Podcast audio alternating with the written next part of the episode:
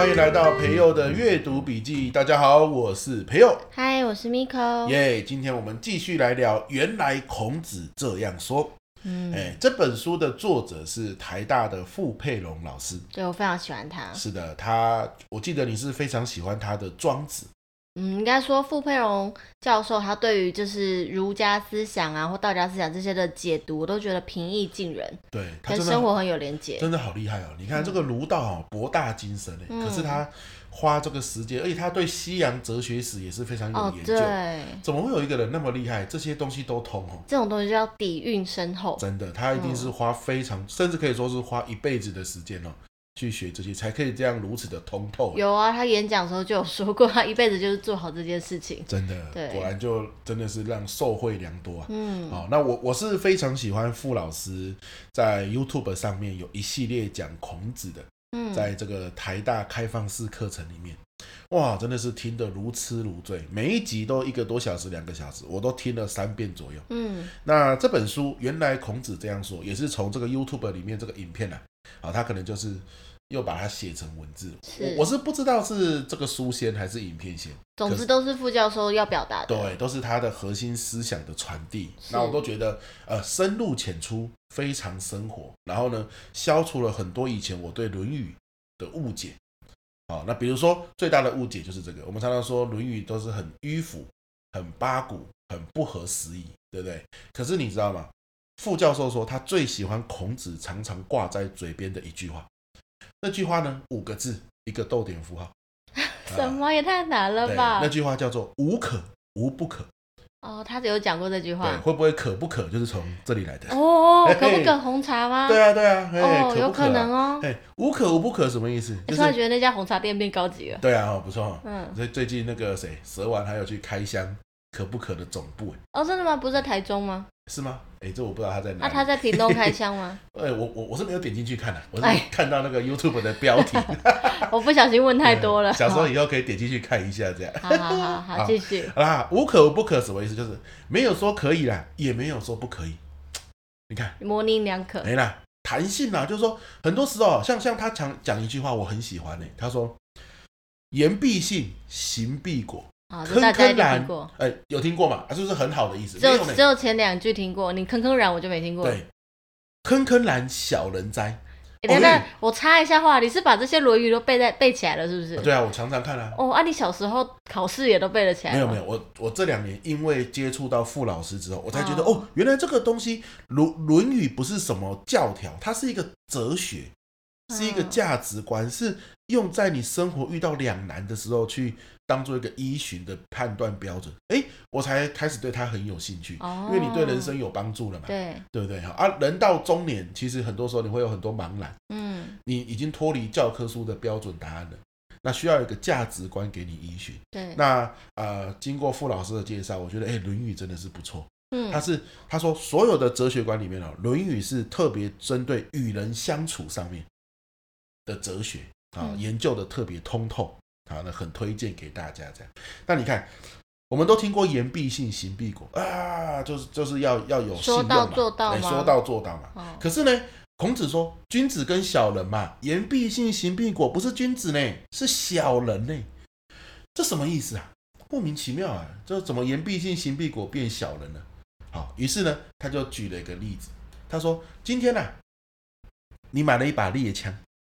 你的朋友说：“哦，这个猎枪很酷呢，借我啊，借我好不好？”然后那个人，你你买猎枪就说：“好啊，借你啊。”结果呢，他约下个礼拜一拿给他，他要去玩。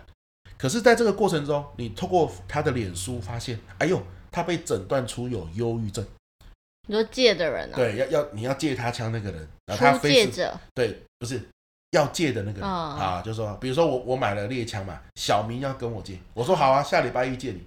结果这几天，小明的脸书说：“阿苗喂，我有忧郁症，难怪我晚上都睡不着，嗯，难怪我都心情很低落，巴拉巴拉之类的。”下礼拜一，小明登门说：“哎，约定好时间，你要借我猎枪。这个时候你要借他吗？干嘛不借？你，你答应他了，可是你在答应他之前，你不知道他原来有忧郁症嘛？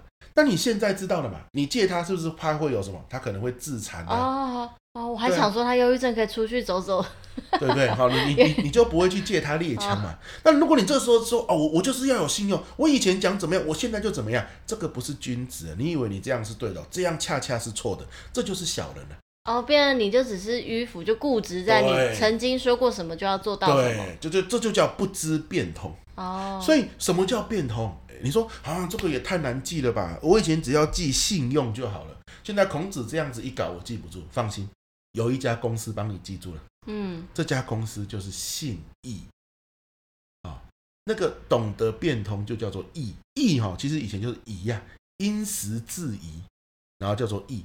所以义是适当的意思，信就是讲信用。可是呢，随着时机的不同，你要适当的变通。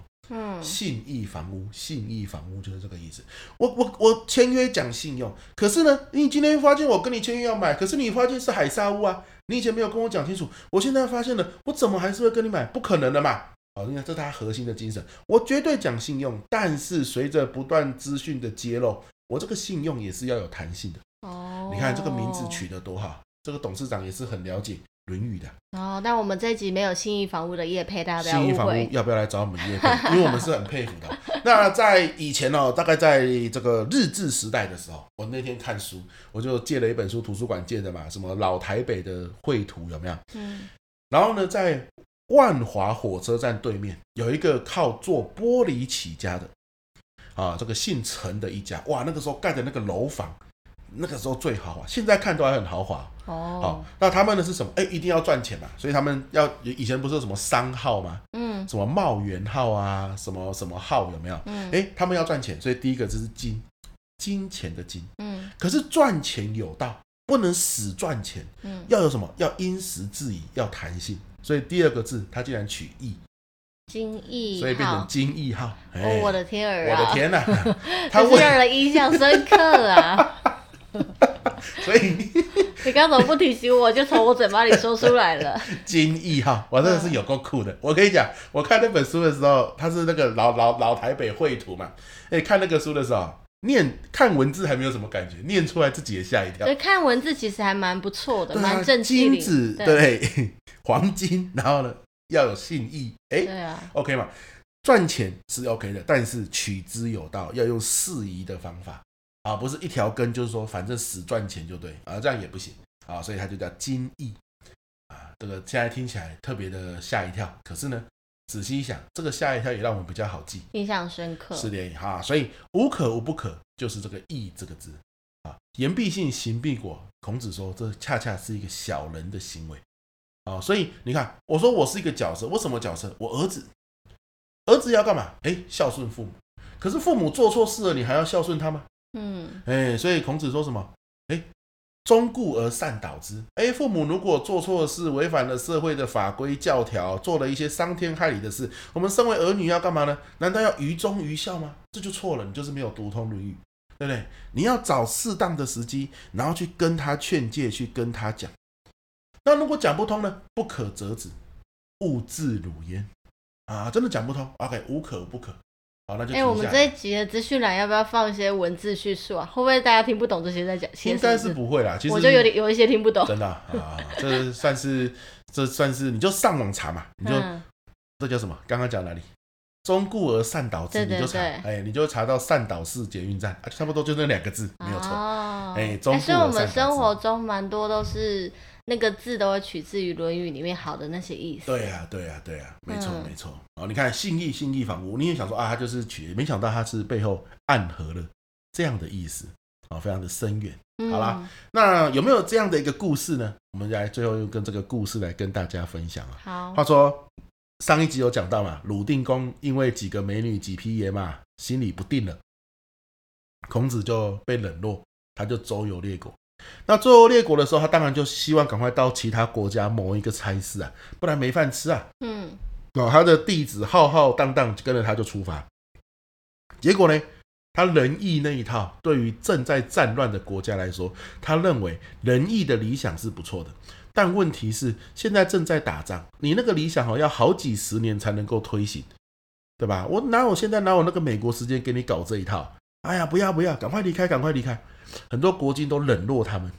那国君冷落他，士大夫就会冷落他，士大夫冷落他，平民也会冷落他，嗯，对不对？那搞到最后，他甚至好几天都没有饭可以吃，嗯啊，没有米可以煮。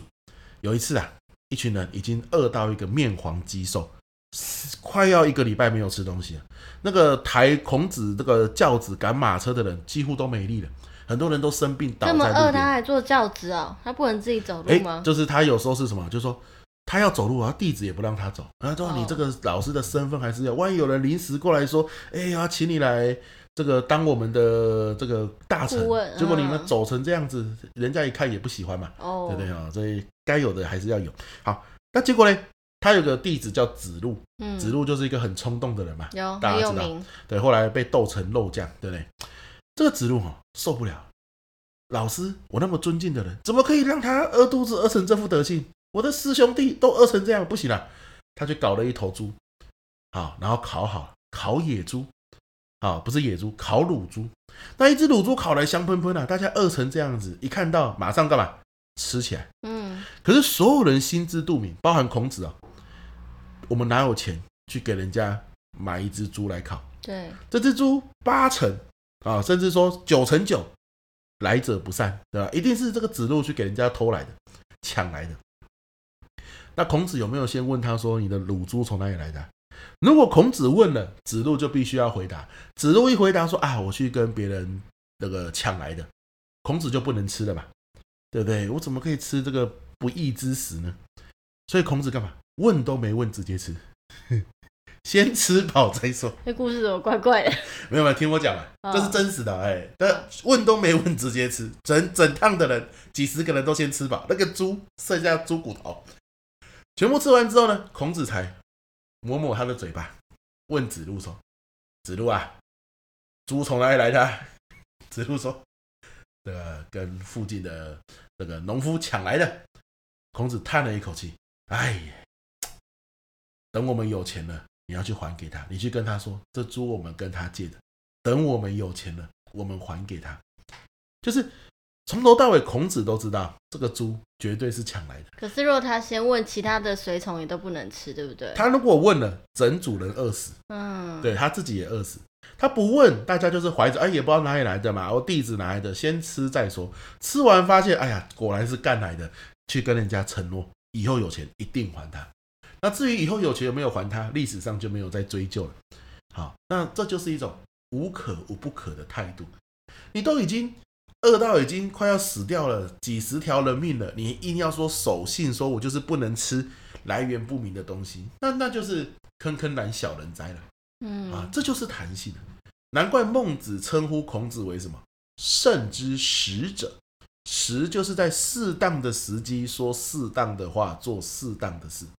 我们要有原则，但是同时要有弹性。好，原则就是信，弹性就是义，信义信义。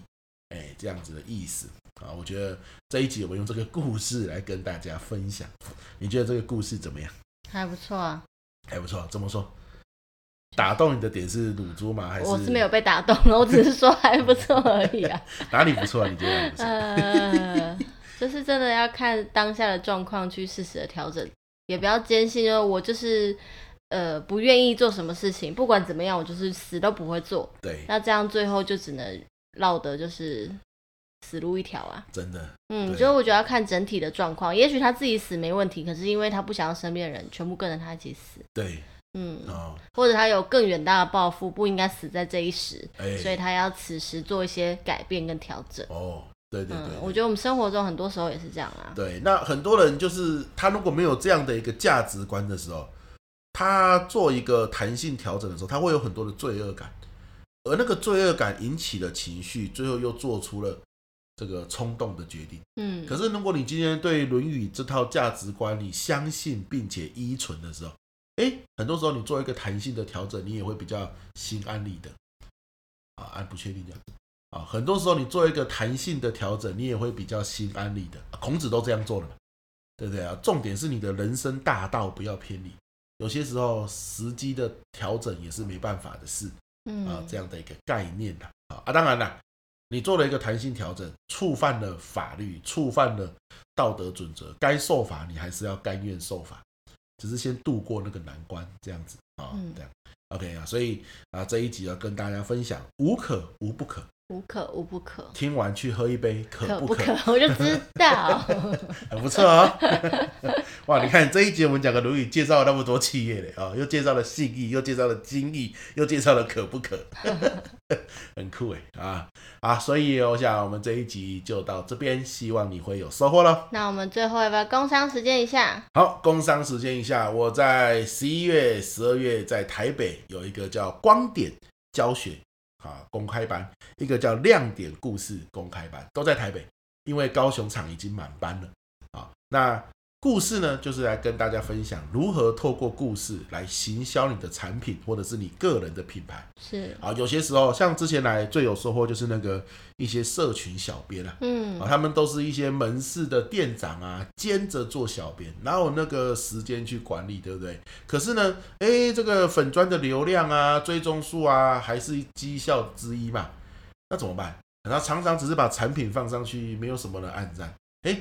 他来学了之后就了解哦，每天客人来店里面其实都创造了很多小故事，只是你没有打开故事之眼，嗯，好去找到这些小故事。啊，你来，我帮你打开故事之眼之后，哇，满满的故事可以写啊！就是你有没有版面可以写而已啊，每天都有东西可以写，而且写得很轻松。重点是你的这个版面开始有温度，好，你的社群开始有温度，那反而按赞数跟分享数会提高。啊，这个是来跟大家分享的啦。那光点教学公开班呢？光点教学公开班哦，主要是给老师或是讲师来参加。嗯，你怎么样一站上台，底下的人就会专心的听你说。哇，啊，这个有很多的技巧，啊有很多的美感啊，我会在一整天的公开班里面跟你分享哦。